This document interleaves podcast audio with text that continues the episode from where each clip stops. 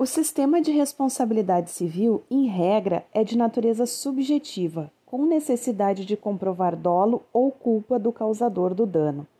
Contudo, em algumas circunstâncias, dispensa-se a, a, comprovação da culpa ou do dolo, bastando provar o nexo causal. Esse sistema é chamado de responsabilização objetiva, que tem o seu principal fundamento na teoria do risco. Todo aquele que desenvolve uma atividade de risco é responsável pelos danos decorrentes de sua atividade. Se o empreendedor aufere os bônus da atividade de risco desenvolvida, também é responsável pelo ônus decorrente dessas atividades.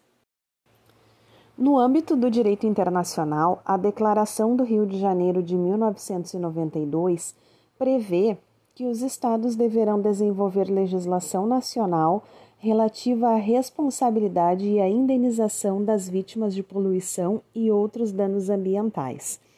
Os estados deverão ainda cooperar de maneira rápida e mais decidida na elaboração de normas internacionais sobre a responsabilidade e a indenização por efeitos adversos advindos dos danos ambientais causados por atividades realizadas dentro de sua jurisdição, ou seu controle em zonas fora de sua jurisdição.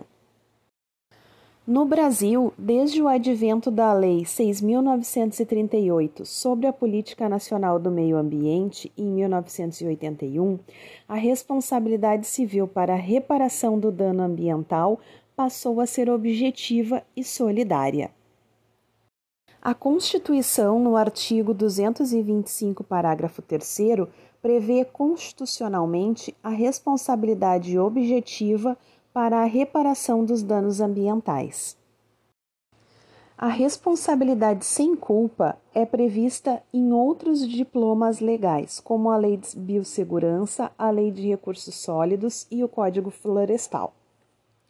No caso de danos nucleares, a Constituição expressamente prevê a responsabilidade independentemente da existência de culpa, assim como estabelece o artigo 4 da Lei 6.453 de 77.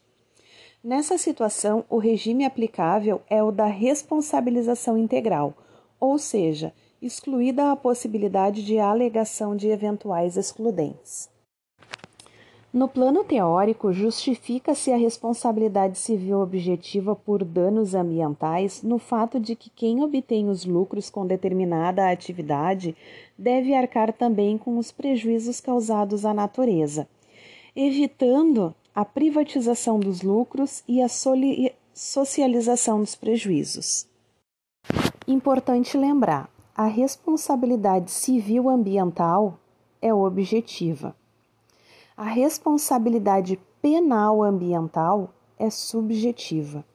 A responsabilidade administrativa ambiental é subjetiva. Logo, apenas a responsabilidade civil ambiental é objetiva.